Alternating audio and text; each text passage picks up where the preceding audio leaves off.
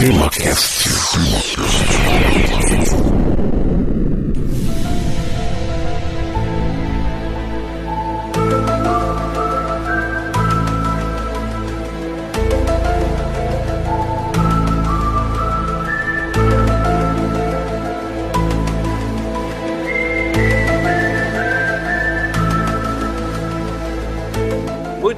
amigos, está começando mais um TemaCast. Aqui é Francisco Seixas e este é o TemaCast de número 136, que é o primeiro episódio, né? Da temporada de 2022. E hoje nós vamos falar sobre a história do fenômeno cultural dos objetos voadores não identificados, os famosos OVNIs. E para falar sobre isso, me acompanha o meu amigo, doutor, mestre, papai Jorge Virgílio. Olá, Francisco. Olá, ouvintes. E a verdade está no TemaCast. Pô, achei que a verdade estava lá fora, cara, mas todo Não, a verdade está aqui dentro hoje. Tá bom, olha só, quero dar um avisinho aqui, ó. Como a gente mencionou, este episódio é sobre o fenômeno cultural dos homens, né? Quando as pessoas começaram a falar deles, as suas repercussões sociais, etc. E não um episódio para discutir a veracidade ou não dos relatos que a gente vai apresentar. O episódio vai começar agora, então bora lá!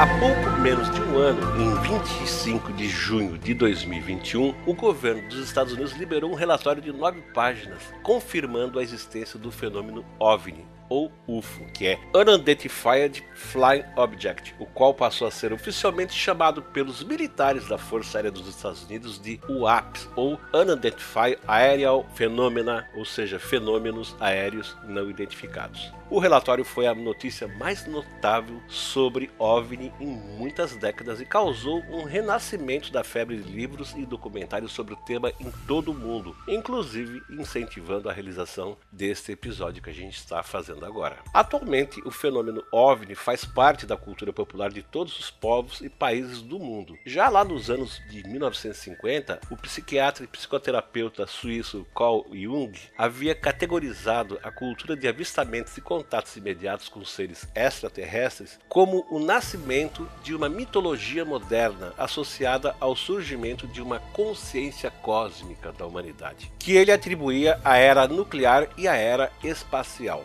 Contudo, o fenômeno OVNI é muito anterior à criação da primeira bomba atômica e ao lançamento do primeiro satélite ao espaço. Apesar de não haver um consenso sobre quando surgiu o conceito de alienígena, tal como a gente compreende hoje, a maioria dos historiadores considera que o conceito de uma civilização extraterrestre surgiu durante o Iluminismo, lá no século XVIII. É verdade que a ideia de seres vivendo no céu e vindo até a Terra ter contato com os humanos é muito anterior ao Iluminismo e está presente na maioria das mitologias do planeta. No entanto, a maioria dessas histórias eram sobre seres divinos, ou seja, deuses, anjos ou santos. Foi apenas lá no século XVIII que filósofos, cientistas e teólogos do mundo ocidental começaram a debater a possibilidade teórica de outros planetas serem habitados não por deuses ou divindades, mas por outros povos e sociedades. Alguns, quem sabe, até mais avançados moral e tecnologicamente que os povos aqui da Terra. Pois é, Francisco, e as inspirações para esse debate foram duas. Primeiro, os séculos de descobrimentos de novos povos e territórios advindos das grandes navegações, que foram iniciadas lá no século XV. E lembrando que aqui o termo descobrimento está sendo usado no sentido de mapear as coisas. E segundo, aos avanços da astronomia como ciência, que ocorreram no mesmo período, como por exemplo, né, a proposição do modelo heliocêntrico do sistema solar pelo Copérnico e as observações astronômicas feitas pelo Galileu e seus discípulos. Descobriu-se que a Terra era apenas outro planeta vagando a esmo na imensidão do espaço vazio e que os demais astros celestes, que antes eram tidos como seres ou corpos perfeitos, eram na verdade apenas outros mundos, feitos da mesma matéria ordinária da qual a Terra e nós, seres humanos, somos compostos. E se o nosso Sol não era nada além de uma estrela entre milhões de outras, e se a nossa Terra não era nada além de um planeta como milhões de outros, a humanidade poderia ser apenas uma civilização como milhões de outras que existiriam lá fora. Entretanto, essa discussão filosófica iniciada no século XVIII só se popularizou a partir do século XIX, com a consolidação da Revolução Industrial. A vitória da indústria sobre todos os demais modos de produção tornou evidente a máxima proferida pelo filósofo britânico Francis Bacon lá no século XVI: ciência potência est, ou, em português, conhecimento é poder. E aí, graças à indústria, pela primeira vez a civilização dominante do planeta consistia de apenas um grupinho de ilhas. Só para os ouvintes terem uma ideia, até 1850, ou seja, quando o Brasil já era um país independente, Dom Pedro II já estava no trono, 80% do PIB mundial era produzido por apenas dois países, Índia e China, respectivamente os dois países mais populosos do mundo, que continuam sendo os dois países mais populosos do mundo, não perderam o título, mas perderam a relação do PIB. No final do século XIX, também chamado de o século britânico, o Reino Unido e as suas colônias não apenas haviam mais que triplicado o PIB mundial em relação a 1850, como o Reino Unido sozinho detinha quase metade dessa riqueza, quase metade da riqueza do planeta. Então a Revolução Industrial fez o PIB explodir, né, o PIB mundial do planeta, da toda a humanidade né, sendo considerada como um todo, e o Reino Unido abocanhou a maior parte disso daí. No século XIX, a ciência moderna havia realizado verdadeiros milagres né, para quem viveu o século XIX. Trens que ligavam países distantes em viagens de apenas poucos dias, navios que se moviam contra o vento, tinha até gente que era contra o navio a vapor porque falou que Deus não permitia um troço que se movia com fogo andar em cima da água. Mas enfim, transmissão quase instantânea de notícias através do telégrafo e do telefone. Com o poder avassalador da tecnologia, nem o céu mais parecia ser o limite para os seres humanos. E viajar até os planetas ao nosso redor já não parecia um sonho assim tão distante. Mas se nós podíamos eventualmente construir uma espaçonave e visitar esses planetas, o que impediria um dos povos que viviam nesses planetas de fazer o mesmo e viajar até nós?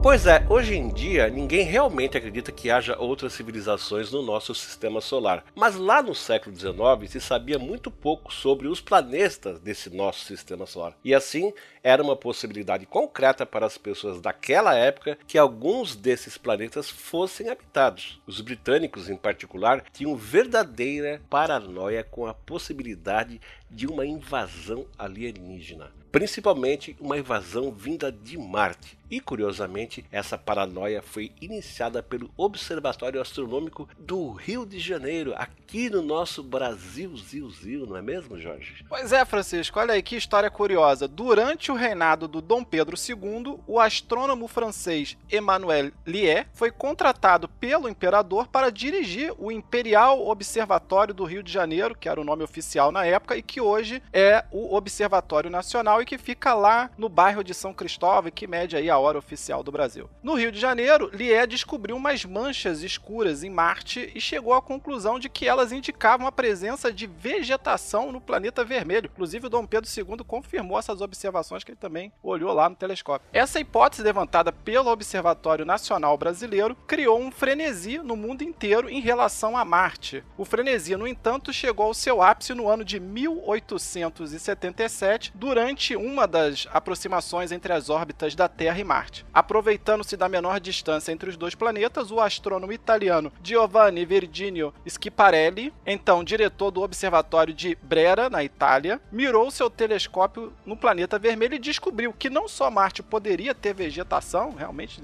tem um negócio que parece vegetação lá, como também possuía sulcos e acidentes retilíneos que lembravam gigantescos canais artificiais. Como as calotas polares de Marte desaparecem quase que por completo durante o verão marciano, para muitos estava claro que esses canais eram obra de uma civilização agonizante que estava sendo obrigada a irrigar o seu planeta árido e desértico a partir do degelo dos polos. E realmente, né, o pessoal ia para as conclusões antes de ter mais dados, né? Porque chegaram toda. Já descobriram que tinha uma civilização marciana e que ela tava morrendo. Exato, olha só, enquanto o Schiaparelli, esse seu parente aí, que ele também é, é Virgínio, né? Só que ele é Virgínio, né? É, e eu sou. Você é vir... Virgílio. Virgílio.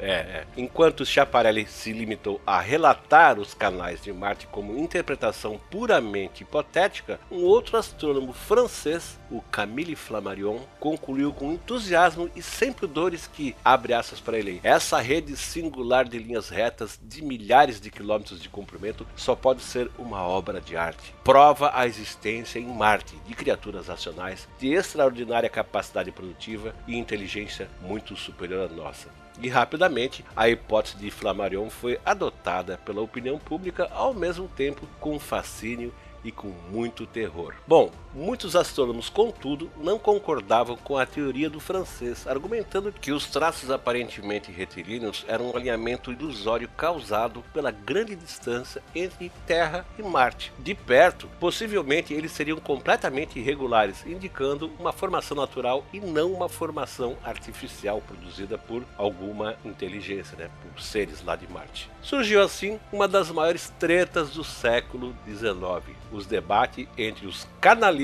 e os anticanalistas. Estamos falando de canais lá de Marte, tá? Um dos maiores defensores do canalismo e da existência dos marcianos foi o milionário diplomata estadunidense Percival Lowell, que decidiu abandonar sua vida lá na Califórnia para se enfiar em uma zona semidesértica no estado do Arizona. Lá nas montanhas do Arizona, a quase 2.300 metros de altura, ele usou sua fortuna para construir o observatório Flagstaff, apelidado de Castelo de Marte. Usando uma grande luneta de 61 centímetros fabricado pelo astrônomo estadunidense Alvan Clark, o Lowell dedicou quase toda a sua fortuna e 15 anos de sua vida a estudar Marte e também os marcianos. Em 1895, ele publicou seus estudos no livro chamado Marte, onde consta um planisfério catalogando a presença de nada menos que 184 canais. Em 1896, Lowell escreveria a um jornal que, abre para ele, Marte era verdejante, hoje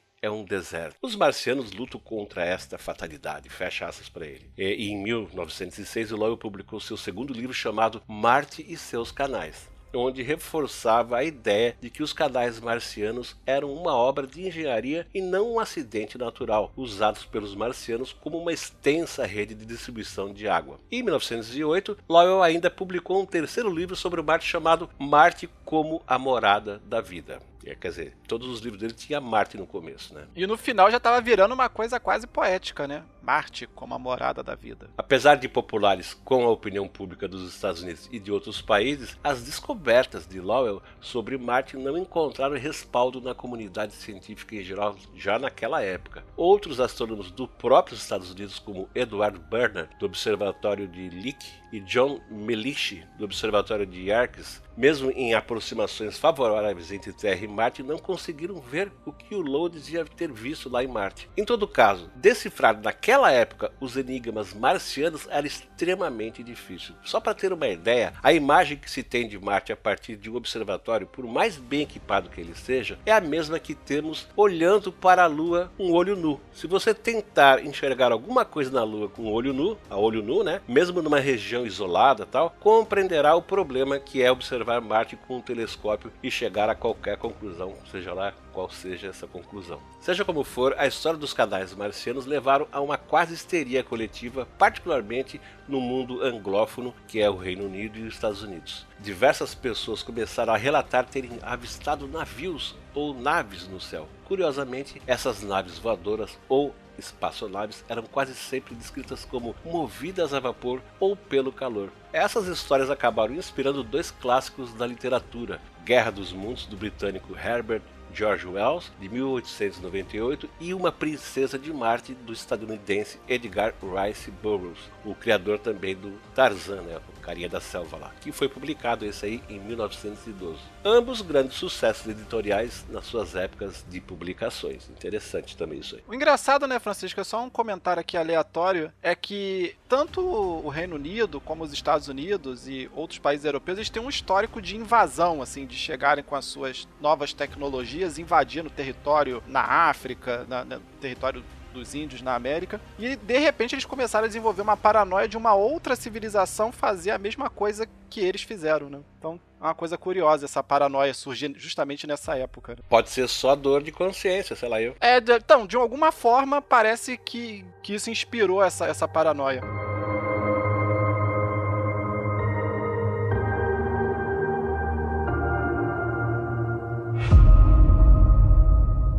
Bom, continuando aqui, posteriormente, no início do século XX, novas observações feitas de Marte a partir de outros dois observatórios estadunidenses, o de Monte Wilson e o do Monte Palomar, revelaram que a hipótese da existência de canais tinha baixíssima probabilidade de estar correta. Com telescópios maiores, os tais canais se dissolviam em traços irregulares, mostrando que os mesmos não passavam de um fenômeno óptico. No entanto, o time dos canalistas continuou insistindo na sua versão dos fatos até os anos 1960. Então, o zap lá dos canalistas estava bombando. Continuar, não, isso aí, estão querendo esconder a verdade, sei lá o quê. Enfim. E aí, em 1938, a existência dos marcianos ainda era uma possibilidade tão concreta para a maioria das pessoas que a adaptação radiofônica do livro A Guerra dos Mundos, né, do H.G. Wells, né, que o Francisco citou, feita pelo ator, diretor e roteirista estadunidense Orson Welles, causou pânico em diversas cidades dos Estados Unidos. No Brasil, essa invasão marciana aí do Orson Welles apareceram nos jornais do Rio de Janeiro e de São Paulo né, na época mesmo que ocorreu o, o fenômeno. No Rio, o jornal Diário da Noite, em sua primeira página de 6 de dezembro de 1938, noticiou: Susto incrível por todo o país. País, Estados Unidos.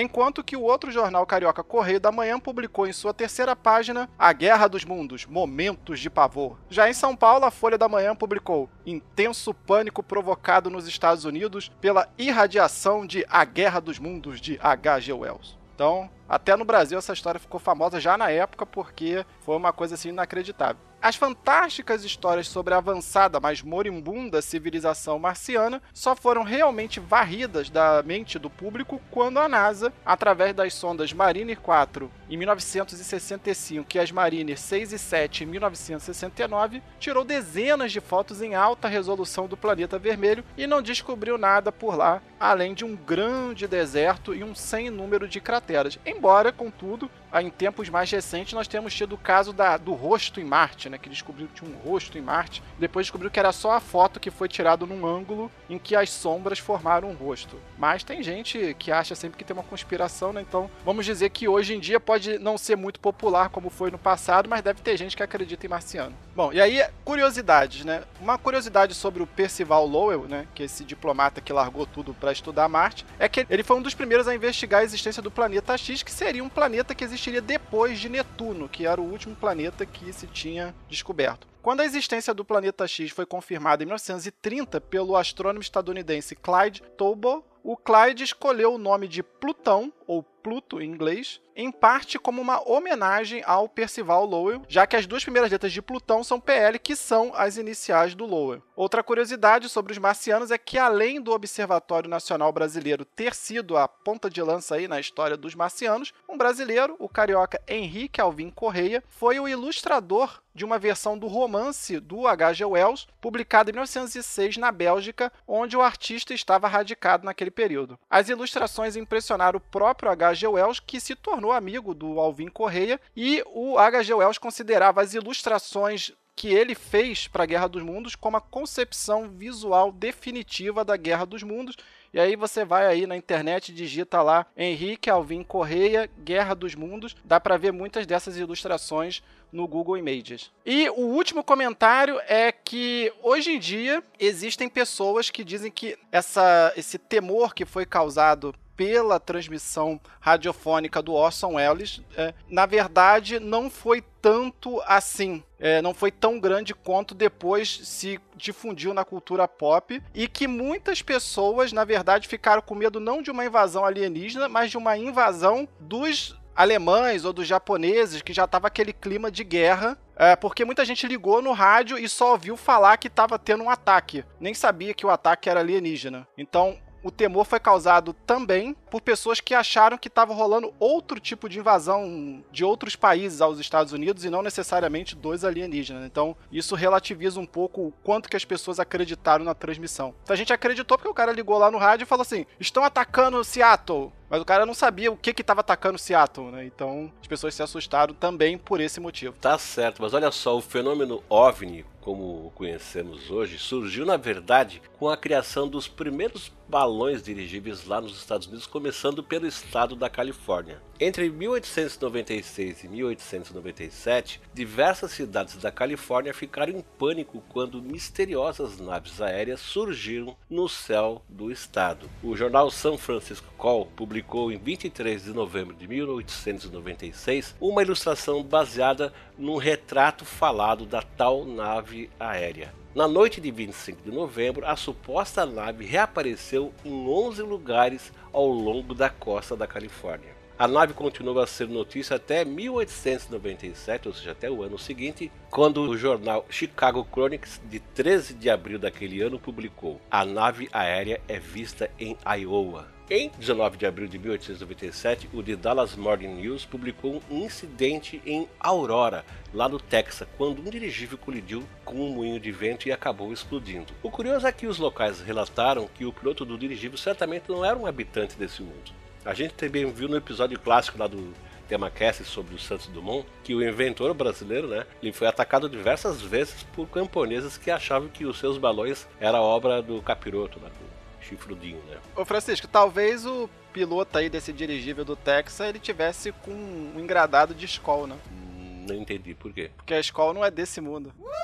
tá, bom. Tá, tá bom, tá legal. Bom, olha só, um outro fenômeno aéreo desconhecido que contribuiu para a criação dos mitos em torno dos OVNIs foram os chamados Full Fighters, surgidos lá no final da Segunda Guerra Mundial. Em dezembro de 1945, surgiram nos jornais dos Estados Unidos os primeiros artigos relatando bolas de fogo, ou Full Fighter, que acompanhavam os aviões dos aliados durante os seus voos. Tripulações de bombardeiros dos aliados chegaram a disparar contra essas tais bolas de fogo sem resultado nenhum. Em 1946 surgiram histórias vindas dos países escandinavos sobre foguetes fantasmas, devido à sua origem desconhecida na época. Os tais foguetes fantasmas também foram noticiados sobrevoando o norte da Grécia pelo jornal é, inglês lá, o London Daily Telegraph, e, e por mais jornais gregos, né, jornais locais lá na Grécia. Investigações conjuntas envolvendo os Estados Unidos, o Reino Unido e a Suécia atribuíram a grande maioria das observações de Foo Fighters e foguetes fantasmas a lançamentos de foguetes lá na União Soviética na gene do seu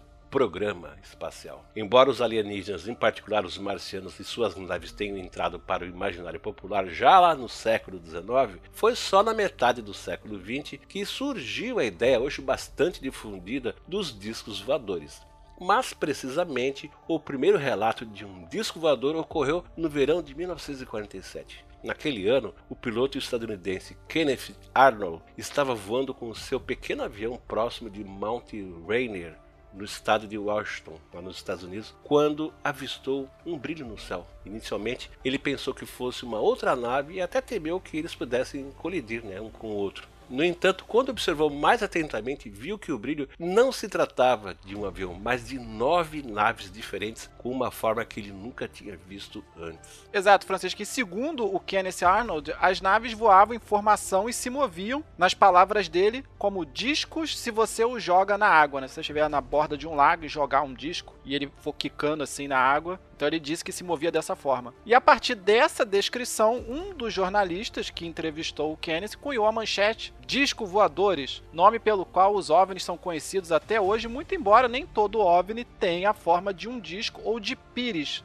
que na verdade foi a palavra que o Kenneth utilizou em inglês, saucer, né, que significa mais precisamente um pires. Então, os pires voadores, the flying saucers. Para se ter uma ideia da popularidade do relato do Kenneth Arnold na época, apenas seis semanas após o incidente, uma pesquisa encomendada por um jornal dos Estados Unidos concluiu que mais de 90% dos estadunidenses já conheciam o termo, que na época era recém-criado, né? Disco voador, flying saucer. Esse foi o marco inicial do fenômeno contemporâneo dos OVNIs, porque apesar de ter tido os Foo Fighters em 45, isso não se popularizou tanto. Bom, devido ao alvoroço causado pelo avistamento do Kenneth Arnold, o governo dos Estados Unidos decidiu iniciar algumas investigações acerca do fenômeno. A maioria dessas investigações foram conduzidas pela Força Aérea dos Estados Unidos, que em 1947 colocou em prática diversos projetos diferentes com o objetivo de descobrir se os tais discos voadores existiam e se eles representariam uma ameaça ao governo e à segurança nacional dos Estados Unidos. O interesse dessas pesquisas, portanto, não era científico, mas militar, e provavelmente se baseavam no temor de que os OVNIs fossem algum tipo de equipamento espião da União Soviética,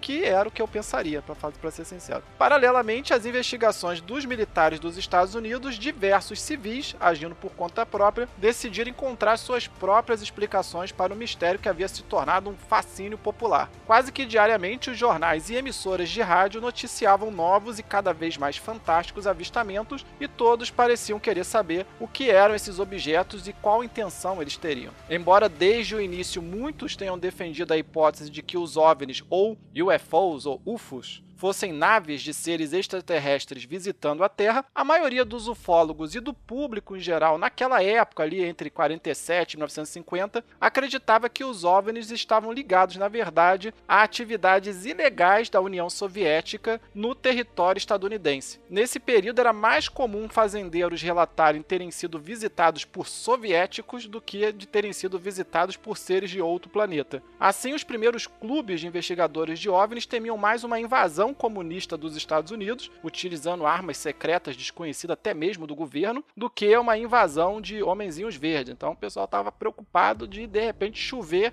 russo na cabeça deles lá para tomar os Estados Unidos e impor um governo socialista. Entre 1950 e 1960, no entanto, quando muitos relatos de OVNIs surgiram também na Europa e na própria União Soviética, falou, não, também tá rolando aqui, tá surgindo uns negócios esquisitos aqui, ficou claro que os OVNIs não tinham qualquer relação com os soviéticos, ou apenas com eles ao menos ficou claro que o governo russo tinha tanto controle sobre os tais OVNIs quanto o governo dos Estados Unidos tinha. Assim, a maioria dos clubes e organizações sobre OVNIs se voltaram para a hipótese desses avistamentos serem de origem extraterrena. A vitória do, digamos, partido da hipótese alienígena fez com que os clubes locais de ufólogos, como ficaram conhecidos os estudiosos dos OVNIs, né, devido à sigla em inglês ser UFO, começassem a se reunir em organizações cada vez maiores, primeiro em nível nacional e depois em nível internacional. Além do fascínio pelo fenômeno OVNI, uma coisa que uniu os ufólogos do mundo inteiro foi a sensação de que os governos, fossem dos Estados Unidos, da União Soviética, da França, independente das suas ideologias, estavam escondendo algo da população.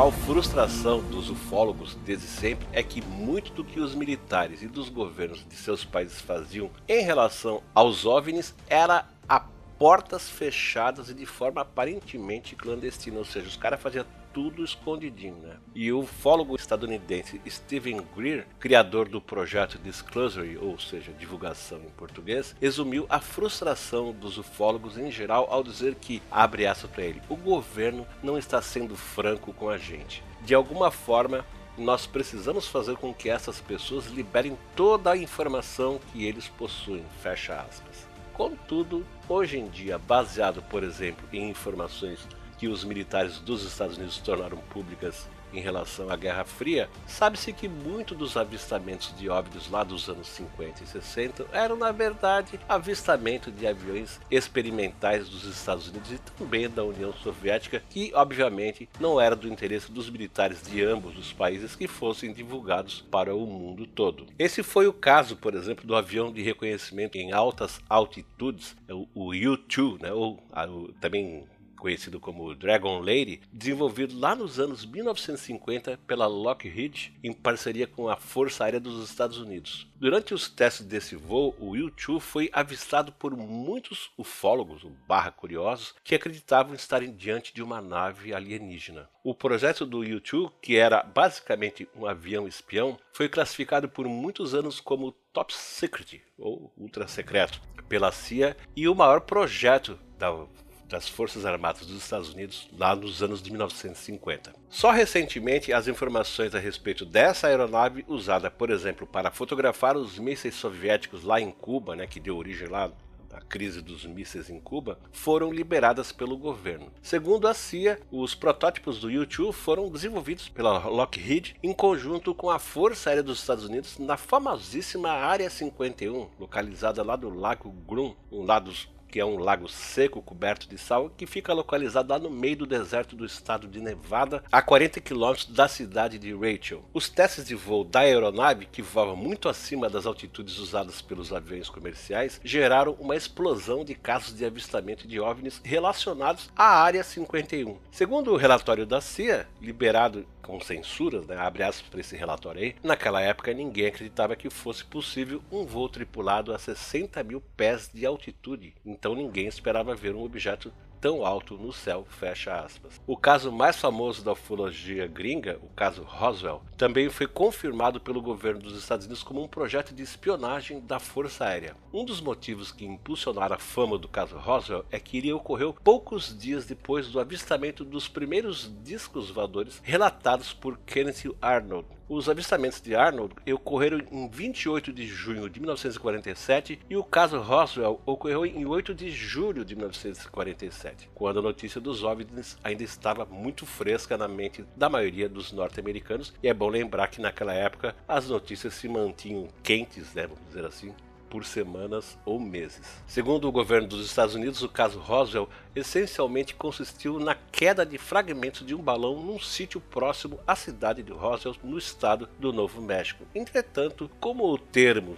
disco voador cunhado duas semanas antes estava na moda, o primeiro comunicado à imprensa feito pelo porta-voz da base aérea de Roswell, o tenente Walter Halt, foi, abre aspas para ir para Walter, os diversos boatos relativos aos discos voadores tornaram-se ontem uma realidade quando o grupo de bombardeio da oitava Força Aérea Aeroporto Militar de Roswell teve a sorte de tomar posse de um desses discos. O objeto voador pousou em uma fazenda nas proximidades de Roswell. Providenciou-se imediatamente para que o disco fosse recolhido e examinado. Quer dizer, o porta-voz da, da, área de Roswell acaba falando que foi disco voador que eles pegaram. Mas ele não é um babaca esse cara? Realmente ele tinha que perder o emprego, né, cara? O cara botou lenha na fogueira. Pois é.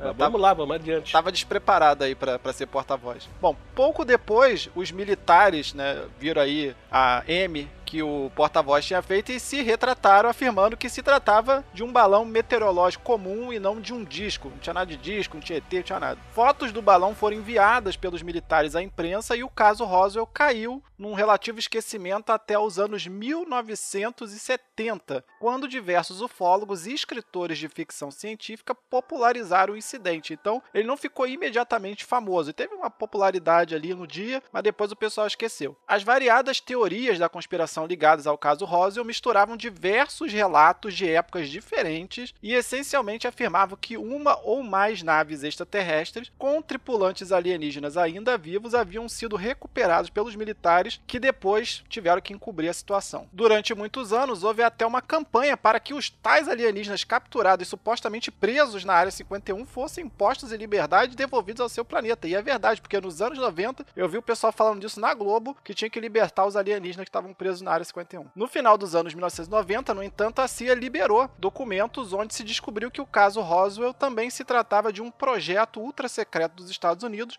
no contexto da Guerra Fria. Ao contrário do informado na época, os tais balões que caíram em Roswell não eram nem um pouco comuns, mas faziam parte do projeto Mogul, liderado pelos doutores Maurice Ewing, da Universidade de Columbia, e Woods Hole, da Instituição Oceanográfica dos Estados Unidos, que utilizava balões gigantes de grande altitude com microfones capazes de captar baixas frequências a grandes distâncias, com o objetivo de detectar possíveis explosões nucleares soviéticas. Então, eram balões para espionar o programa nuclear soviético. E o projeto Mogul foi realizado de 1947 1947 até o início de 1949, sendo seguido pelo projeto Skyhook, pelo projeto Moby Dick e pelo projeto Genetrix, todos com o objetivo de obter informações sobre o arsenal nuclear soviético. O uso de balões na espionagem teve um sucesso moderado, mas foi considerado muito caro e acabou ficando ultrapassado com a invenção do sismógrafo, que é, é mais barato e mais fácil de operar. Além disso, a queda desses balões em território soviético gerou aí uma tempestade de protestos de Moscou. Né? De repente caiu um balão lá na Sibéria e estava escrito propriedade dos Estados Unidos. Né? E realmente caiu difícil de justificar, e aí o pessoal parou de mandar balão. E aí, só mais um comentário: é, teve muitas histórias depois do fazendeiro lá de Roswell, que disse que viu o disco, que era um disco, que não era aqueles balões. Mas vale lembrar que o cara era um fazendeiro assim de classe média e de repente ele passou a receber turistas de todos os Estados Unidos e até de outros países, o que deve ter incrementado ali a economia local. Então, eu no lugar dele também contaria várias histórias do disco. Apesar de muitos casos de OVNIs estarem relacionados a projetos ultra secretos dos Estados Unidos ou da União Soviética, Alguns relatos feitos por especialistas permanecem sem explicação até hoje, não é mesmo, Jorge? Exatamente, Francisco. E um dos mais famosos de maior credibilidade foi feito pelo já citado astrônomo Clyde Tombaugh, que foi o descobridor de Plutão. Em 20 de agosto de 1949, Tombaugh e a sua esposa disseram ter avistado diversos OVNIs sobrevoando Las Cruces, no estado do Novo México. Segundo Tomba, os objetos tinham forma retangular e se moviam de forma estranha no céu. Outros astrônomos concluíram que esses tais OVNIs eram luzes terrestres que tinham sido refletidas no céu, mas o Tomba não ficou convencido. No entanto, ele também não acreditava que fossem naves e muito menos que fossem naves alienígenas. Na sua opinião, as luzes haviam sido causadas por algum fenômeno óptico derivado da inversão de temperatura na atmosfera, já que quando tem inversão de temperatura na atmosfera, pode ocorrer a emissão de luzes. Dois anos depois, o Tombo avistou um outro OVNI sobre o Parque Nacional White Sands, também no Novo México, e segundo ele, esse OVNI era da cor verde e quatro vezes mais brilhante do que Vênus, e executava manobras parecidas com a do primeiro OVNI que ele tinha visto anteriormente. O Tombo continuou observando de tempos em tempos as tais bolas de fogo verde lá no Novo México ao longo dos anos 1950, sem contudo encontrar uma explicação para o fenômeno. Mais tarde, em meados dos anos 1950, Tombaugh diria que eu penso que muitos cientistas respeitáveis estão sendo não científicos ao recusar a possibilidade de uma origem ou natureza extraterrestre das bolas de fogo verde. E aí, pouco tempo depois dele dizer isso, né, em janeiro de 1957, um jornal do Novo México publicaria a seguinte manchete: Visitantes celestiais podem estar invadindo a atmosfera terrestre, usando as declarações de Tombaugh sobre os OVNIs que ele avistou. E aí, nesse artigo publicado pela Alamogordo Daily News, Tombo declarou que ele não via as bolas de fogo verde desde 1952, mais ou menos, mas que essas coisas que pareciam ser dirigidas eram diferentes de qualquer outro fenômeno meteorológico que ele conhecia pela sua aparente desobediência das leis do movimento celeste. Caramba, né? Tu vê, cara, em algum momento assim eu consigo perceber que existe uma forçaçãozinha de barra, assim, sabe? Bom, é pelo assédio da mídia, né? Porque você vê que no começo ele não estava muito dentro dentro dessa questão de serem alienígenas, falar, ah, eu vi um negócio no céu, mas pode ser a inversão da temperatura. Mas de repente tem muita gente falando com você, muito dinheiro entrando em, em, alguns casos, não sei se era um caso dele, mas em alguns casos, muito dinheiro entrando com publicação de livro. Não, acho que não foi o caso dele, mas outros ganharam muito dinheiro publicando livro. Então as histórias vão ficando cada vez mais fantásticas, né? Foi o que aconteceu também com aquele holandês lá o Fondanic quando escreveu sobre os deuses astronautas. No primeiro livro, na primeira edição, ele falou: "Ah, tem umas coisas aqui que poderiam ter sido civilizações extraterrestres que visitaram esse ou aquele povo". E depois, ele, com o sucesso do livro, foi tornando a coisa cada vez mais fantástica, então tudo que acontecia no mundo, até a invenção da privada, foi os alienígenas, entendeu? Exatamente. Bom, mas olha só, pouco depois da entrevista para o tal de Alabogordo Daily News, o Tombaugh foi visitado por um outro ufólogo bastante conhecido, o Dr. Joseph Allen Hynek, um outro astrônomo estadunidense que se tornou consultor do projeto Blue Book. Esse projeto Blue Book foi criado lá em 1952 pelas Forças Aéreas dos Estados Unidos com o objetivo de estudar o fenômeno OVNI e acalmar a cada vez mais atemorizada sociedade americana que se via agora à beira de uma invasão não de soviéticos, mas de seres de outro planeta. Antes do Blue Book, a Força Aérea dos Estados Unidos já havia lançado outros três projetos de investigações dos OVNIs. Entre 1947 e 1951, o projeto SIGN, o projeto Grudge e também o novo projeto Grudge. Esses três projetos anteriores ao Blue Book, no entanto, haviam sido projetos secretos, sem participação do grande público. Com o Blue Book, a Força Aérea também esperava esclarecer o público sobre os OVNIs. Embora hoje os avistamentos de OVNIs não gerem muita comoção, entre 1940 e 1950 o assunto era levado muito a sério, até mesmo pela CIA e por diversos congressistas norte-americanos.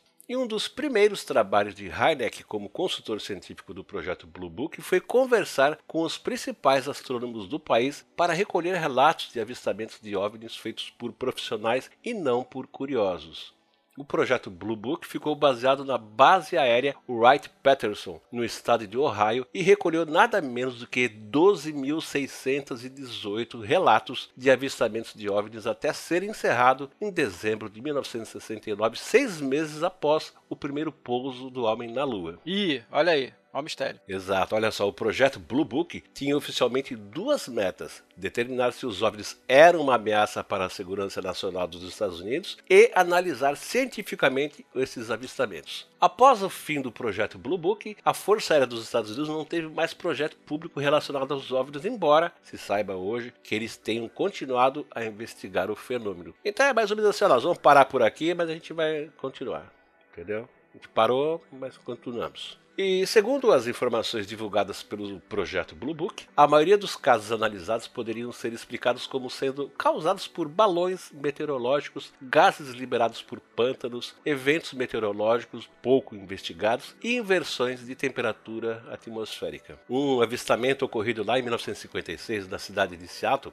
Estados Unidos, foi classificado como o avistamento de um meteoro. Um outro avistamento ocorrido em 1961 na cidade de Newark, no estado de Nova Jersey, na qual a testemunha alegava ter visto um objeto escuro sem asas no céu, mas depois foi classificado como um avistamento de um avião a jato. O caso mais popular do projeto Blue Book e que o tornou conhecido do grande público foi o chamado Incidente OVNI de Washington. É o seguinte, entre os dias 12 de julho a 29 de julho de 1952, bem no comecinho então do projeto, diversas pessoas avistaram OVNIs sobrevoando Washington DC, que é a capital lá dos Estados Unidos. Os avistamentos mais divulgados ocorreram em finais de semana entre 19 de julho e 20 de julho e 26 de julho e a 27 de julho. O historiador e ufólogo estadunidense Kurt Peebles chamou o incidente de o clímax ufológico de 1952. Segundo ele, abre aspas para ele, nunca antes nem depois o projeto Blue Book recebeu tantos relatos de OVNIs, fecha aspas. A comoção foi tanta que os Estados Unidos teve que preparar a maior conferência de imprensa desde o anúncio da entrada dos Estados Unidos na Segunda Guerra Mundial. O governo dos Estados Unidos oficialmente relatou que as luzes sobre Washington foram causadas por uma inversão de temperatura e outros fenômenos naturais, como meteoritos. Entretanto, a maioria das testemunhas discordaram da explicação dada pelo governo e, segundo o Harry Burners, um controlador de tráfego aéreo experiente do aeroporto de Washington, que observou os objetos no radar durante a aparição, então aspas para ir para o Harry, sabíamos que estávamos presenciando uma situação muito estranha. Os movimentos dos objetos eram completamente radicais comparados com os de aeronaves comuns. Fecha aspas. Então tu vê assim, né, cara? É, um comentáriozinho rápido aqui. É, por mais que se tente explicar esses avistamentos, as pessoas que realmente acreditam nesses avistamentos não refutam a explicação porque é, não está dizendo o que a gente quer ouvir, então a gente não acredita. Para mim parece ser assim a coisa. É, e pode ser também que foi, por exemplo, um, um teste da União Soviética e não ficaria bem para os Estados Unidos assumir que aviões né, que tecnologia soviética apareceu em Washington DC, né, no meio da Guerra Fria. É, pode ser isso também. É, poderia ser. É, porque foram em dois fins de semana diferentes, muita gente viu. Muitos controladores de tráfego, como o Harry, disseram que estava lá no radar e que era uma coisa meio estranha. Mas pode ser que os soviéticos deram um susto nos Estados Unidos, falaram, vamos passar aqui com os negócios só para dizer que a gente pode, se, né, se os Estados Unidos não cooperar. É... Pois é, pode ser isso também. E aí você, sim. como governo dos Estados Unidos, não vai admitir isso publicamente. Falar, galera, então, a Rússia consegue mandar uns negócios aqui em Washington, em cima da Casa Branca. É, eu não admitiria isso, né? Então é melhor ficar com os ETs. Pode ser, agora pode ser os ETs também. A gente falou, esse episódio não é para determinar a veracidade de nada. A gente só tá relatando o que aconteceu. De fato aconteceram essas aparições, muita gente viu, foi um avistamento em massa. Muitos controladores de voo comentaram que viram no radar. Agora o que, é, a gente não sabe. Exatamente.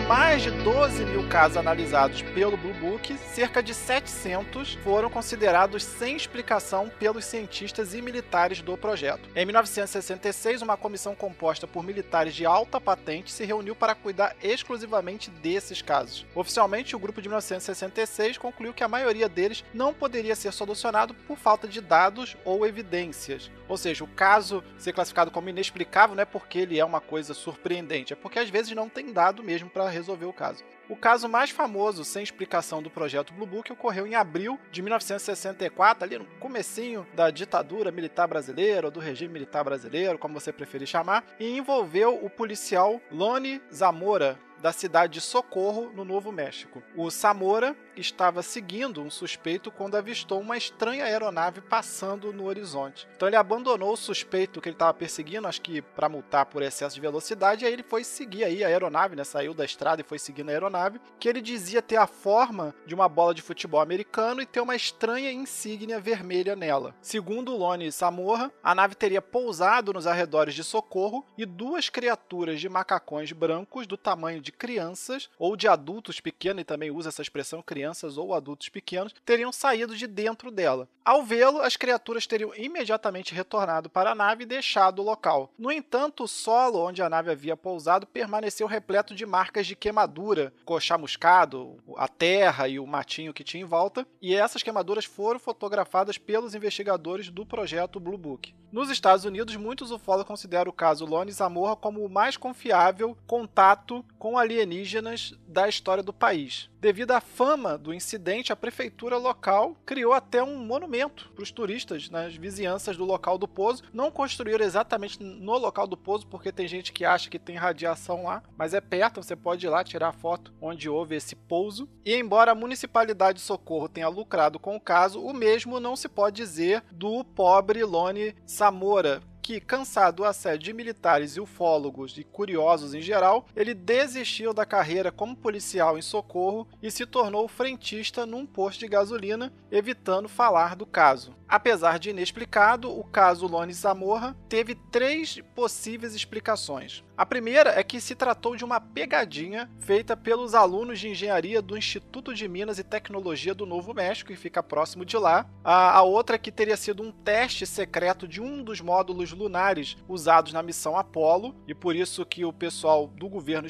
é, tentou camuflar, né, porque poderia passar alguma informação para espiões russos. E a terceira hipótese é que foi uma mera ilusão óptica causada pela estrela Canopus, né? Que os astrônomos viram que pelo ângulo que ele disse que viu o negócio poderia ter sido uma ilusão de óptica relacionada a essa estrela. Eu acho que dessas três explicações, a do trote é a que é, tem mais probabilidade de ser, porque o diretor do Instituto de Minas da época ele pediu desculpas públicas pro Lone Zamorra falando que tinha sido uns alunos, mas não disse qual foram os alunos que fizeram a, né, a pegadinha. Ou seja, os alunos fizeram um balão lá no Instituto Tecnológico, vestiram mais roupas assim para dizer que era ET e foram pro meio do mato para sacanear os outros. É, é, eu acho que de todas as três explicações, a que me parece ter maior chance de ser verdade é essa. Mas também não estou afirmando que é isso. Bom, segundo o historiador amador John Greenwald, que dedicou quase duas décadas analisando as informações liberadas pelo governo dos Estados Unidos sobre os OVNIs, o projeto Blue Book era apenas apenas a ponta do iceberg de um projeto muito maior do governo dos Estados Unidos. Isso porque muitos dos documentos ligados aos OVNIs continuam sendo secretos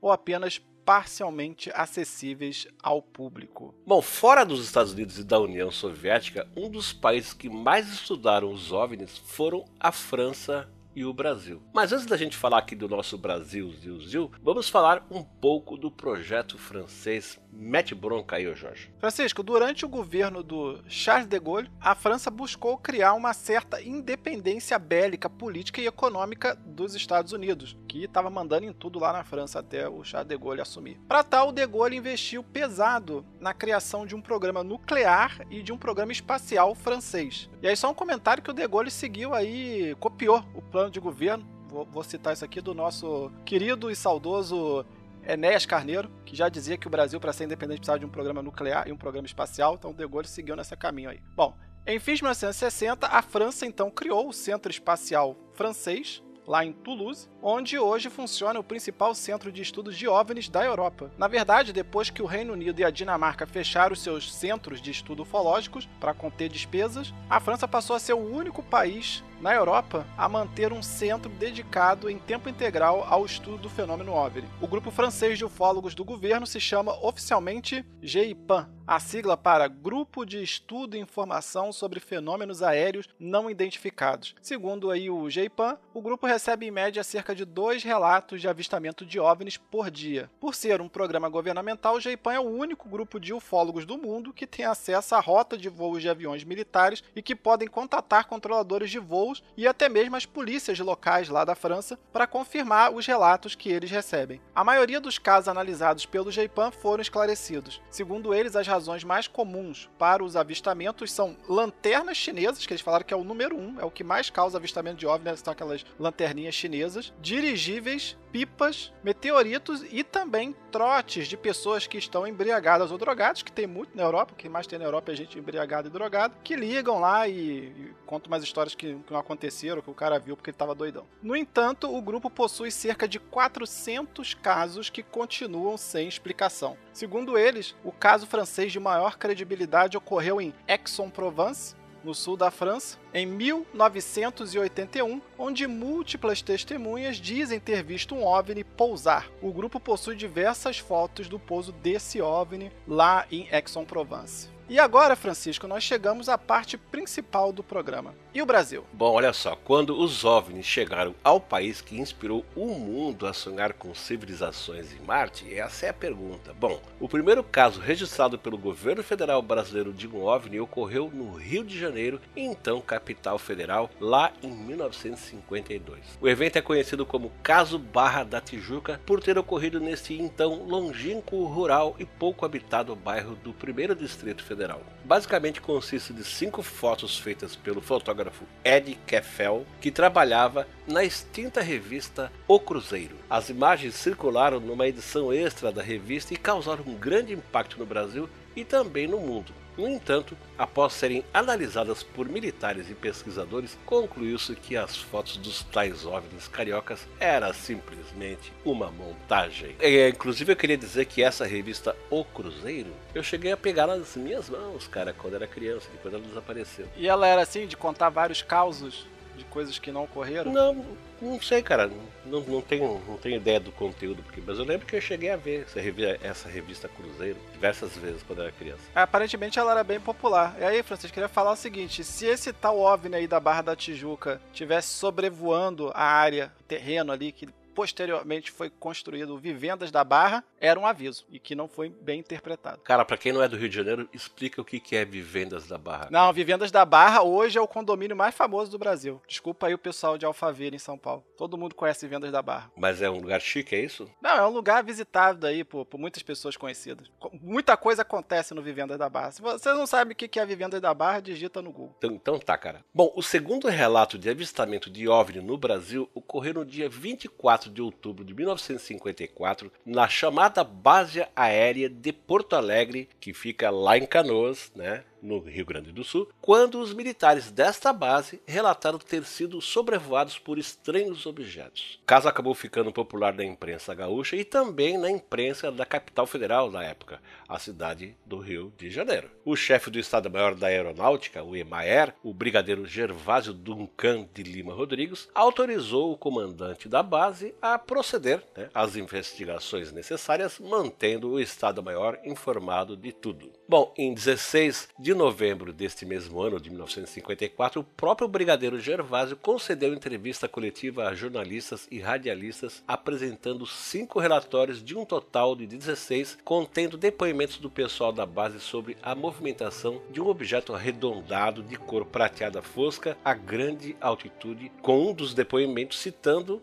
não apenas um, mas dois objetos enfatizou se tratar de depoimentos idôneos e declara, abre aspas para ele aí, não duvide que tenho visto o que relatam, mas não posso assegurar que se trate de discos voadores, fecha aspas. E segundo o brigadeiro Gervásio, também não havia nenhuma investigação oficial da aeronáutica brasileira sobre discos voadores. Francisco, só minha teoria aqui, minha, minha, hipótese, na verdade, sobre esse caso, é que a gente viu que o primeiro OVNI brasileiro era uma farsa, né, o caso aí Barra da Tijuca. Isso provavelmente irritou os alienígenas de verdade. Aí eles decidiram vir se retratar no Brasil, ouviram que o caso tinha acontecido na capital federal, não sabiam que a capital do Brasil era o Rio de Janeiro, foram para Buenos Aires, mas eles se perderam e foram parar em Porto Alegre. Cara, me dá um pouquinho disso que tu tá tomando aí, cara.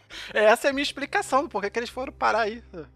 Eles estavam ah, tá tentando bom. chegar na capital do Brasil, mas pra se né, falar que negócio é de ficar fotografando OVNI, inventando aí que a gente apareceu no Brasil, que ninguém tinha aparecido no Brasil coisa nenhuma, estamos aqui nos Estados Unidos. Então tá bom. É. Mas bom, enfim, essa é a minha, é a minha hipótese. Se alguém quiser depois provar que eu tô errado, fica à vontade. Tá bom.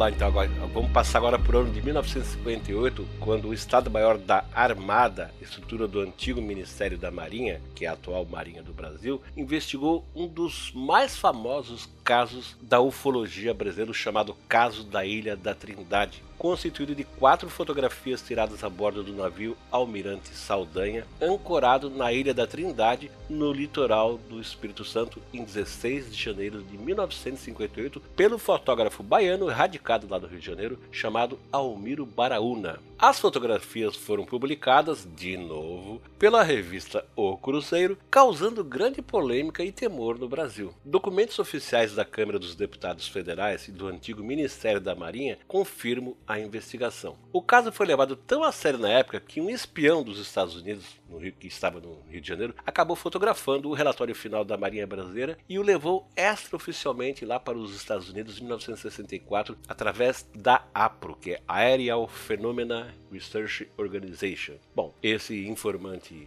é, americano nunca foi revelado. Né? O relatório da Marinha não autenticou as fotografias, limitou-se a concluir que não haveria indícios de fraude, mas não descartou a possibilidade de uma montagem. Analisadas pelo já mencionado projeto Blue Book, as fotos do caso da Ilha da Trindade foram consideradas fraudes. É fraude isso aí. Bom, em 2010, ao programa Fantástico da Rede Globo, a publicitária Emília Bittencourt, que era amiga do fotógrafo Almiro Baraúna, relatou que ouviu do próprio Almiro que se tratava de montagens.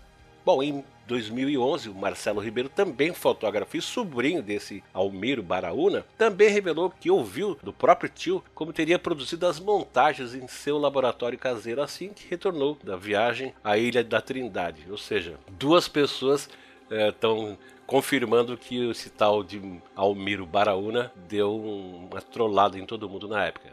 Bom, duas das principais testemunhas do avistamento, o José Teobaldo Brandão Viegas e a Milar Vieira Filho, eram amigos de Almiro Baraúna. Os três residiam lá em Niterói, viu-se com frequência e eram integrantes do Clube de Caça Submarina de Icaraí, fundado e presidido por Vieira Filho. As evidências sugerem que algo realmente foi avistado nos céus de Trindade lá em 16 de janeiro de 1958, mas que esse algo fosse uma simples gaivota ou um dos balões sonda soltos pela própria Marinha para estudos climáticos. A hipótese é que Baraúna teria substituído a imagem da gaivota ou do balão por um simulacro de OVNI produzindo novos negativos a partir da montagem. Aí, cara, eu fico pensando assim, esse tal de Baraúna pensou assim, cara, tem uma revista que publica foto de qualquer coisa, pô, vou fazer, vou, eu vou criar um OVNI aqui, que eu tenho certeza que essa revista vai publicar. E ela publicou, né, cara? Eu tenho a impressão que foi isso. Não, não só ela, depois outras revistas, outros jornais de outros países também se interessaram a publicar. O assunto na época era muito popular. É popular hoje, mas nem se compara com o que era nos anos 50 ali, no calor da Guerra Fria.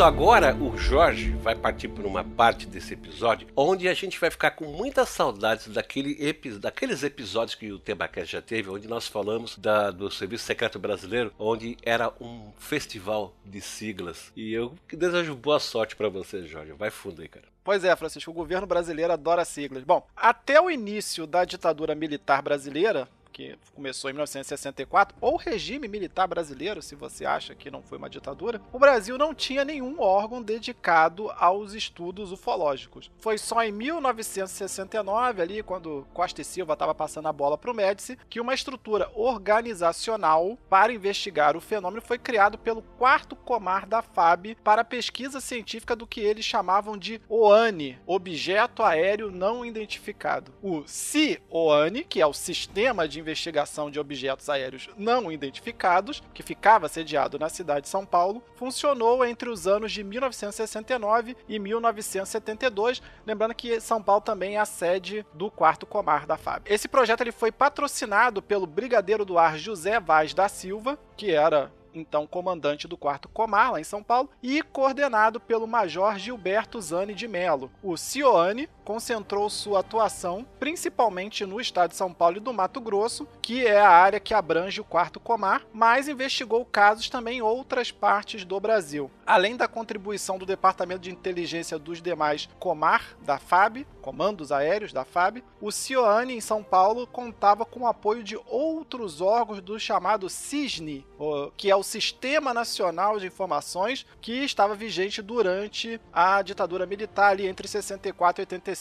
A gente já falou sobre isso lá nos episódios que o Francisco citou. E esse CISNE era integrado por outros órgãos que eram, por exemplo, o CISA, que é o Centro de Informação de Segurança da Aeronáutica, aí o Centro de Informação do Exército, que é o CI, e várias outras sopas de letrinha. Bom, a organização básica do CIOANE se apoiava nos chamados núcleos de investigação de objetos aéreos não identificados, que eles faziam uma sigla chamada NIOANE. Então você tem o CIOANE, que é o sistema aí para estudar os OANE, que são os objetos aéreos não identificados, e você tem os NIOANE, que são a, a célula do Cioane. Você perdeu, Francisco? Cara, eu tô tentando aqui, mas vamos lá. Então, então nós temos Cioane, Sistema de Investigação de Objetos Aéreos Não Identificados, dividido em núcleos chamados Núcleos de Investigação de Objetos Aéreos Não Identificados, NIONE. E uh, esses NIONES, eles respondiam diretamente ao chefe da chamada CIOANE, Central de Investigação de Objetos Aéreos Não Identificados. Então você tem o CIOANE com S, que é o sistema, e tem o CIOANE com C, que é a central. Deu para entender? Todo mundo entendeu? Cara, eu fico imaginando como é que esse pessoal conversava, cara. Ó, oh, tu já ligou lá pro chefe do Cione, mas qual Cione? Com S ou com C? Não, com C, pô, conversa. Por que, que seria com S? Não, porque tem o S. Ah, é mesmo, tem o S. Aí agora, pô,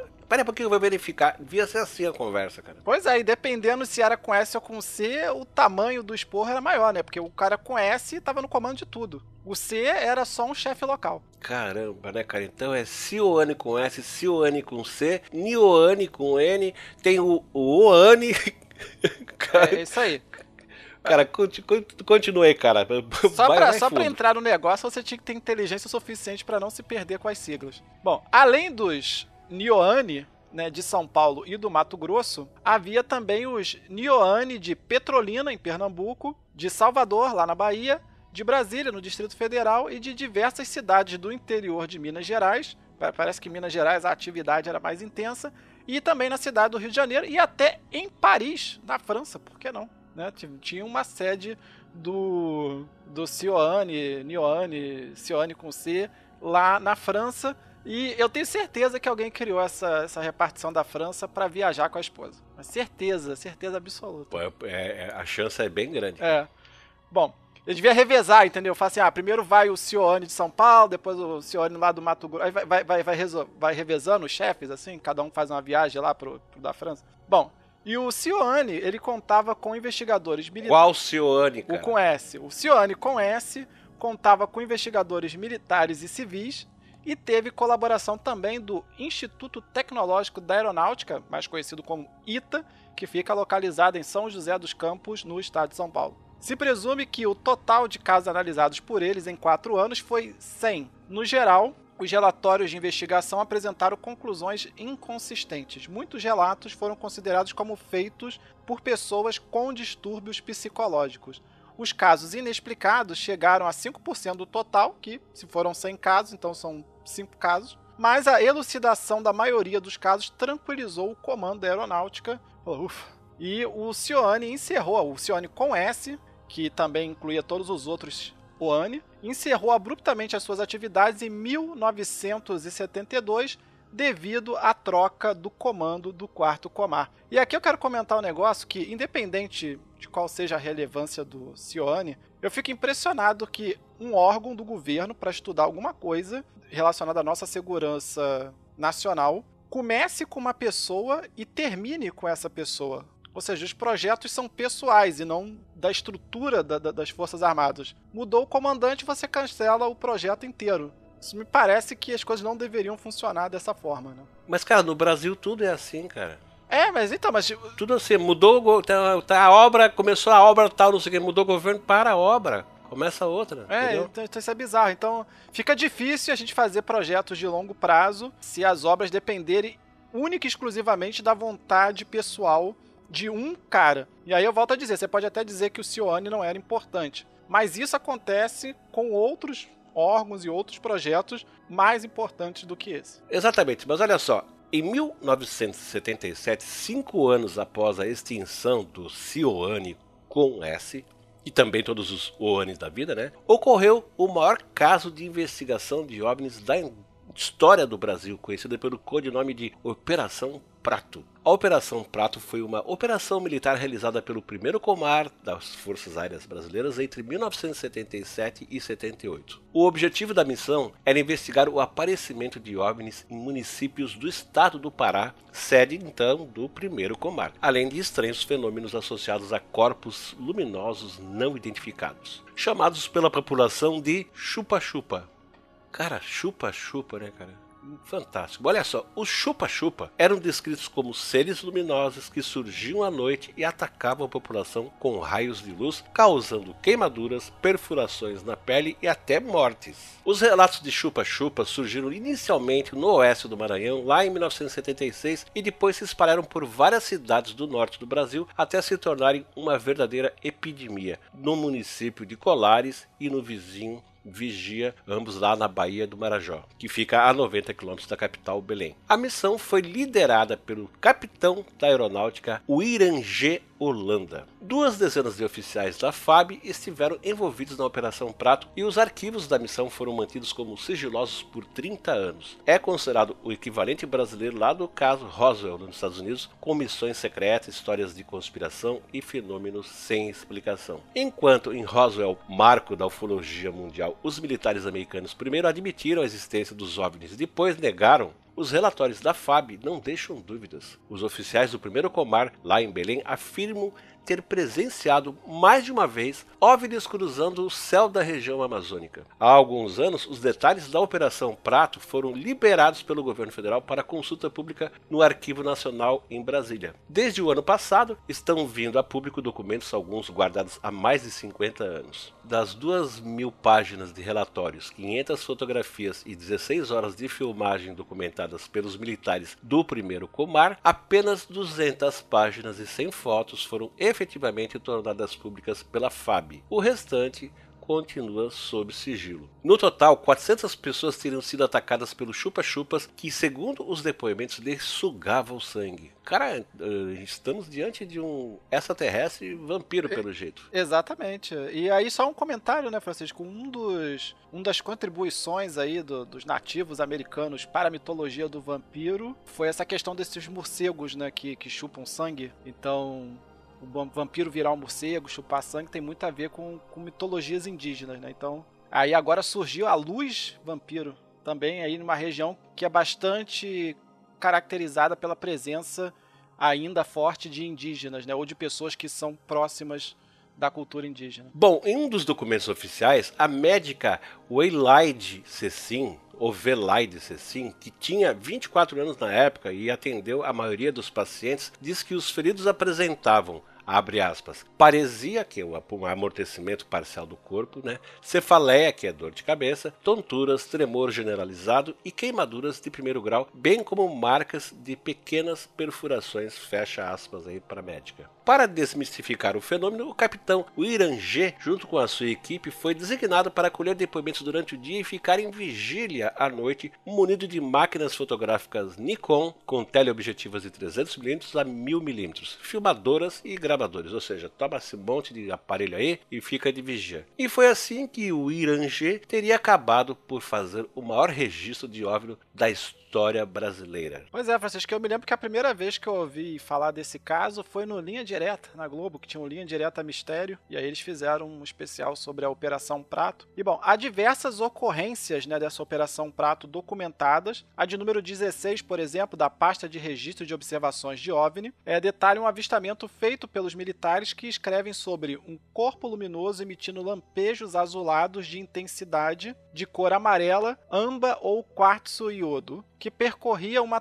trajetória de curva à direita, descendente e ascendente, a uma velocidade que os militares da FAB estimaram de 800 km por hora. Ele foi presenciado em Colares, lá no Pará, às 19 horas do dia 1 de novembro de 1977. Segundo o relatório da FAB, além da luminosidade, o OVNI apresentava um pequeno semicírculo avermelhado na parte superior. Sentido de deslocamento sudoeste-nordeste, ausência de ruído ou deslocamento de ar, ou seja, ele passava mas o ar não se movia. Entre as informações liberadas sobre a Operação Prato, não há registro de contatos com ETs, tampouco explicação para o fenômeno do chupa-chupa. Então, o relatório da FAB fala que eles viram o negócio lá, mas eles não dão explicação para o chupa-chupa, por que as pessoas estavam com essas feridas, etc. E nem diz que viram ET nenhum. Os arquivos da FAB contêm também trocas de correspondência entre militares sobre os OVNIs do Pará. Um desses, por exemplo, relata a troca de conversa entre um piloto que está lá em Colares e um controlador de voo que estava em Brasília no final de 1978. E aí o diálogo é mais ou menos assim: o controlador diz: Sierra Bravo Juliette, solicitaremos que, se possível, nos fornecesse toda a performance desse objeto luminoso e faremos uma gravação de vídeo. Positivo? E aí o piloto em Colares responde para Brasília: Afirmativo. Inclusive, a luminosidade está agora à nossa direita, nos acompanhando. Ela aumenta e diminui a intensidade. Está. Não, é camada, não é nada.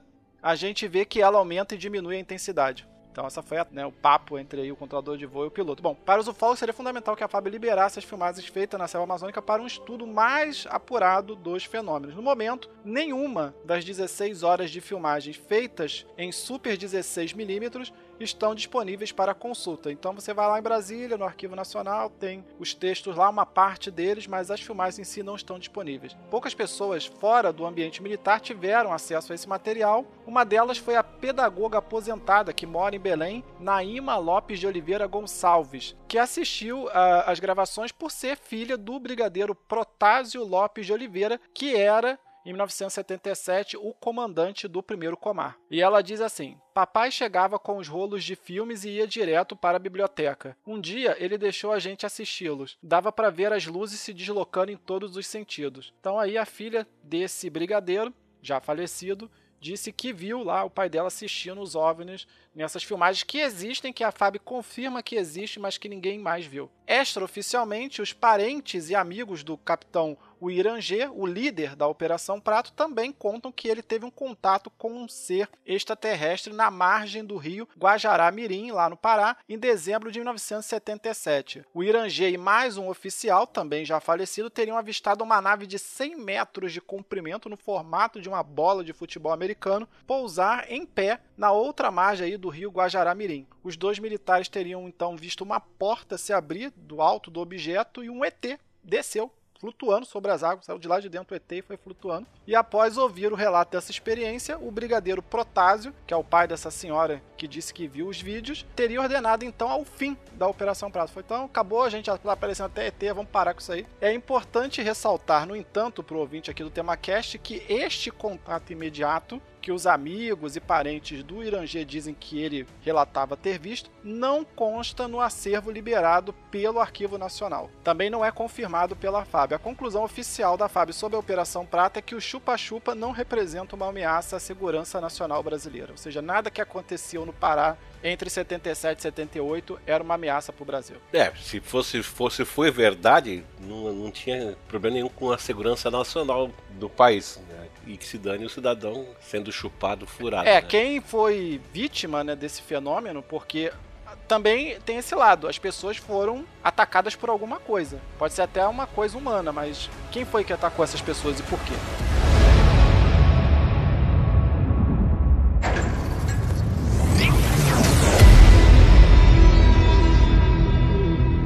O já citado professor Joseph Allen Hynek, o consultor lá do projeto Blue Book, criou em 1972 uma escala para classificar o encontro com OVNIs. Segundo Hynek, o contato imediato de grau zero é aquele onde a testemunha avista luzes misteriosas a grandes distâncias. Já o contato imediato de primeiro grau é o avistamento de um ou mais OVNIs. O contato imediato de segundo grau é aquele que, além do avistamento, há marcas físicas da presença dos OVNIs, ou seja, radiações, queimaduras e etc. E o contato imediato do terceiro grau é aquele em que os seres animados são vistos em associação com os OVNIs. O Heineken deliberadamente escolheu o termo vago seres animados de modo a descrever os supostos seres sem fazer qualquer julgamento de valor de como eles seriam. Heineck não necessariamente especificou esses seres como sendo extraterrestres. Ainda ele manifestou desconforto com os relatos existentes, mas se sentisse obrigado a incluir a categoria para representar esta minoria que afirma ter tido tais encontros. O Heineck só criou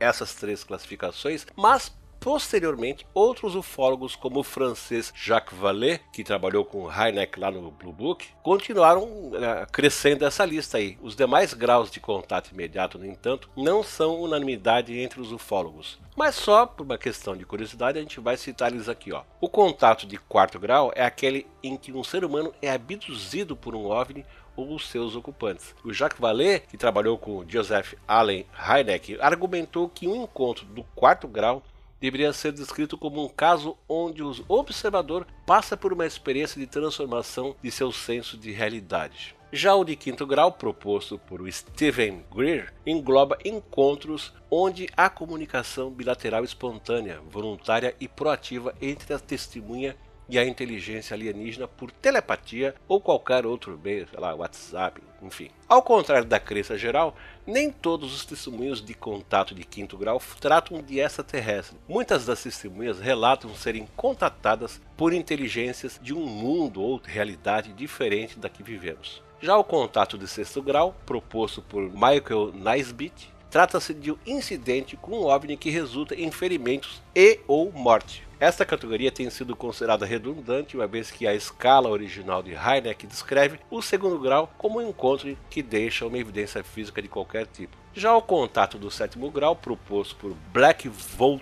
Encyclopedia Project, inclui relações sexuais entre um ser humano e um ser extraterrestre para fins específicos ou para a criação de uma raça híbrida.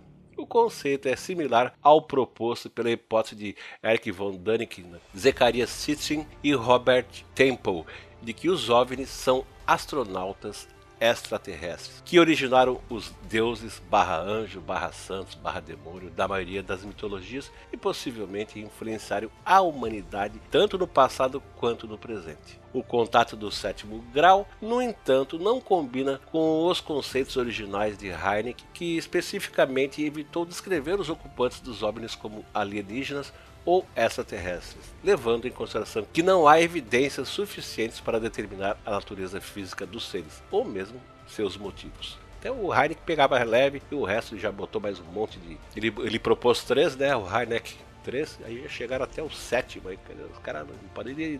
Ah, daqui a pouquinho vai ter o oitavo, no ano décimo, sei lá. É, e trazendo, Francisco, a discussão sobre OVNIs de uma forma mais científica, partindo do princípio de que há um fenômeno de uma coisa avistada que você não sabe o que é, você não pode assumir imediatamente que ela é de outro planeta. Por exemplo, uma outra hipótese alternativa seria uma inteligência, supondo que fosse uma inteligência controlando os OVNIs, seria uma inteligência que poderia viver no fundo dos oceanos, por exemplo. A gente não sabe o que, que tem no fundo dos oceanos. Quem garante que não tem uma civilização desenvolvida lá? É uma possibilidade. E aí. Só, só, que, só que a gente teria que mudar a sigla OVNI para. OSNI. Não, é OSNI. OSNI. Por que OSNI? Objeto submarino não identificado. Não, eu, já colocaria ONNI. Hum. Ou ONIS, que é objeto nadador não identificado. não, mas aí eles podem viver debaixo da água e sair voando, né? E aí eles continuam sendo OVNIs. Cara, Deu, continua. não, mas eu só tô dizendo que não faz sentido você imediatamente, se você quer fazer uma investigação séria, admitir que uma coisa que não foi feita por seres humanos veio de fora da Terra. Pode ser que seja de fora da Terra, mas poderia ser de dentro da Terra, vamos dizer assim. De uma parte da Terra não mapeada, como os oceanos. Tá certo. Eu tô deixando aí essa possibilidade. Tá bom, cara. Francisco, e além de ter dado o pontapé inicial na história dos marcianos lá atrás, no século XIX, o Brasil ainda teve outro papel fundamental na cultura ufológica mundial, que foi o de criar a ideia de que OVNIs podem abduzir pessoas. O mais antigo relato conhecido de uma abdução foi feito por um brasileiro e é conhecido como Caso Vilas Boas. Ocorrido em 1957, o caso Vilas Boas antecedeu o caso Rio, que é o primeiro relato de abdução por OVNI dos Estados Unidos, em quase quatro anos. No entanto, ambos os casos, Vilas Boas e o Rio, só foram publicados e popularizados a partir de 1965, quando foram publicados pelo periódico ufológico Flying Saucer Review. O caso brasileiro foi publicado primeiro, na edição de janeiro de 1965, enquanto que o caso Rio foi publicado na edição de outubro de 1965. Começando pelo caso Vilas Boas, então, a abdução teria ocorrido na madrugada do dia 16 de outubro de 1957, na cidade de São Francisco de Sales, Minas Gerais, na fronteira ali com o oeste do estado de São Paulo. O agricultor mineiro Antônio Vilas Boas arava a terra sozinho com o seu trator, quando teria sido surpreendido por uma luz vermelha que revelou se tratar de um objeto oval que ficou pairando a uns 50 metros da cabeça do agricultor. Eventualmente, o objeto teria pousado a cerca de 15 metros dele e a parte de baixo do objeto se abriu e deixou sair três suportes metálicos, o trem de pouso aí da nave alienígena, e percebendo que algo iria acontecer com ele, o Antônio fez o que toda pessoa heróica faz, ele correu, é, pulou do trator e saiu fugindo, mas um ser humanoide, trajado dos pés à cabeça,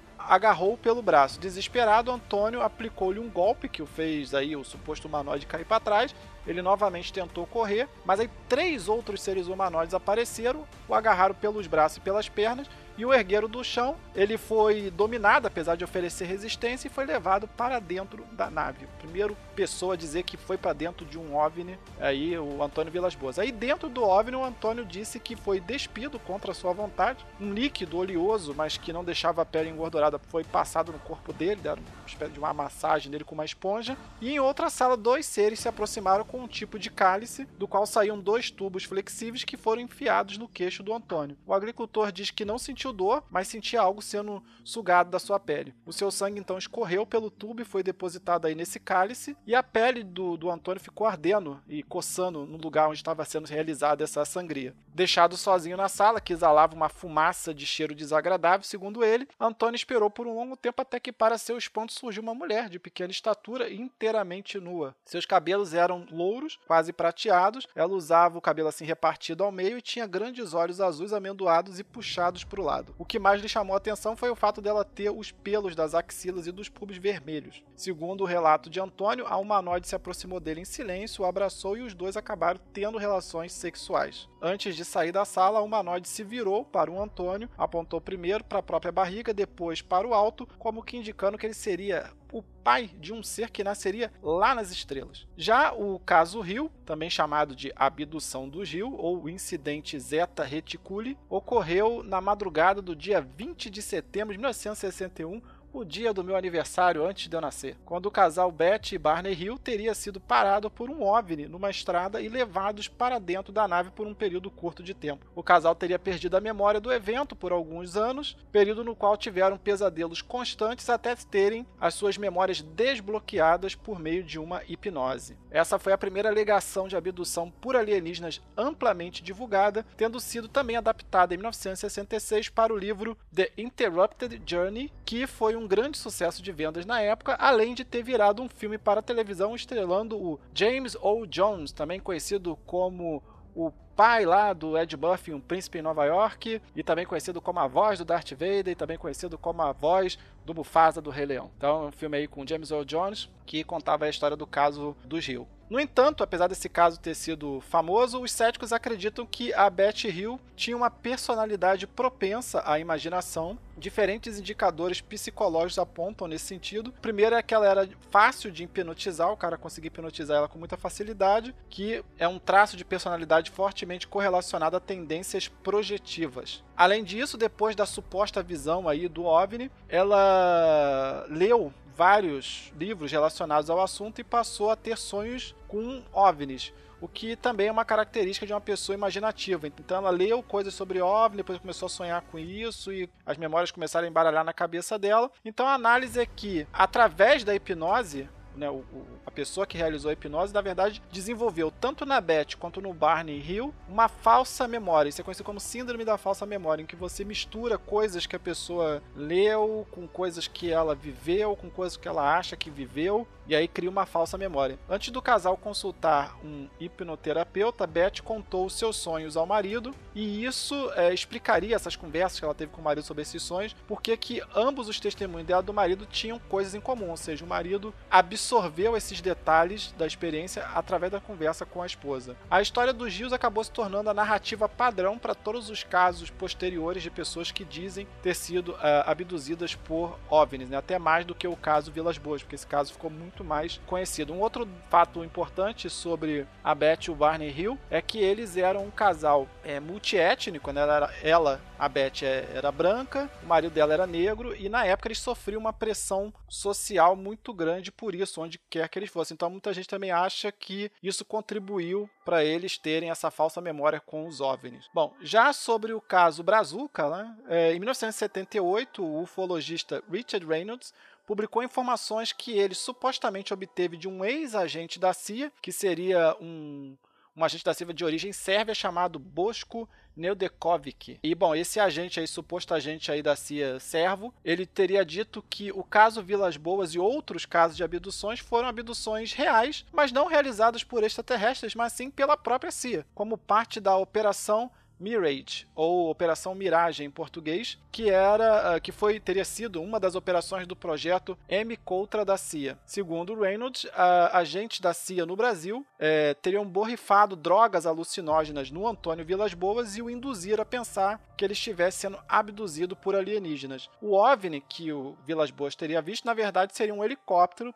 provavelmente camuflado. Os agentes estariam usando macacões herméticos e capacetes e sistemas de respiração para que eles se protegessem dos efeitos da droga que eles estavam borrifando no Antônio Vilas Boas. Já a alienígena baixinha, que com a qual o Vilas Boas disse que manteve relações sexuais, seria uma prostituta asiática, possivelmente de origem vietnamita, que havia sido contratada para transar com Vilas Boas durante o experimento. Embora possa parecer absurda esta tese, de fato, em 1975 a CIA foi denunciada ao Congresso dos Estados Unidos por ter realizado vários experimentos similares a esses que supostamente o Vilas Boas teria passado, justamente nesse período dos anos 1950 e 1960, através desse projeto de controle mental M-Coltra da CIA. Bom, os diversos casos de encenação de abduções feitos pela CIA foram investigados no livro Mirage Man, A Journey in Disinformation, Paranoia and UFOs, que foi lançada em 2010 e que também virou um documentário em 2013. Então você pode procurar aí Mirage Man, o documentário, e assistir e saber desses casos aí da CIA. Muitos ufólogos, no entanto, acham que esse é mais um projeto de desinformação dos Estados Unidos que está querendo encobrir as abduções alienígenas, dizendo que era a CIA que abduziu os outros. Muito da cultura ufológica mundial derivou da Guerra Fria e do serviço de espionagem e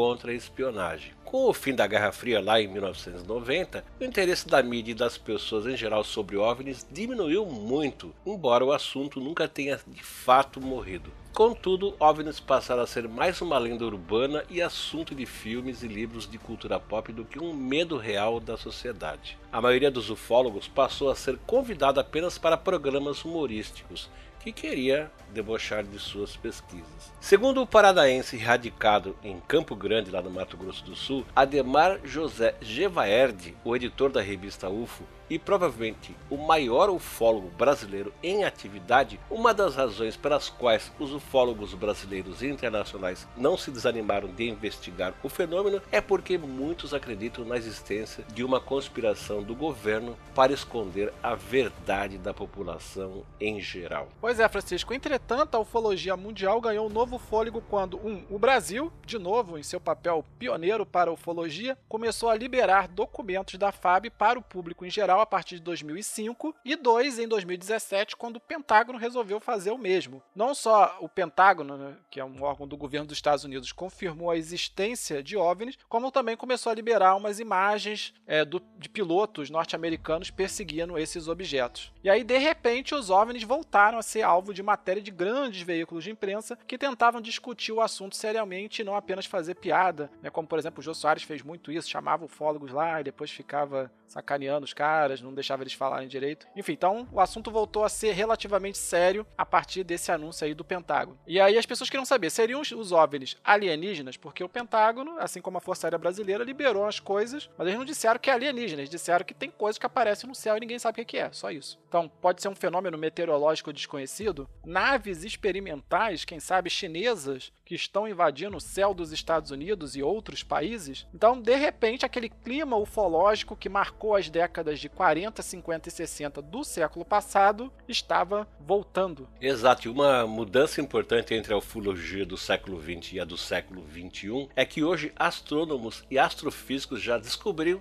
e têm descoberto muitos planetas e estrelas potencialmente similares aos nossos e que poderiam sustentar vida como a da Terra. Acredita-se que até 2025 o telescópio TESS da NASA deve confirmar a existência de 15 mil exoplanetas, ou seja, planetas fora do nosso sistema solar. Já a missão Gaia e Plato da Agência Espacial Europeia acreditam que vão confirmar a existência de até 35 mil exoplanetas até 2030. Para os astrônomos, a década de 2030 será conhecida como a era dos descobrimentos de planetas, já que iremos completar até lá o mapa do sistema solar ao nosso redor. Os exoplanetas de maior interesse serão aqueles próximos do nosso sistema solar, visto que podem ser estudados em grande detalhe. Por exemplo, seria possível detectar sinais de vida nesses planetas e quem sabe fazer contato com eles. Bom, mas isso aí só quando chegar nessa época que a gente vai poder ter notícias, né? Confirmar. Esse aqui foi o nosso episódio onde a gente falou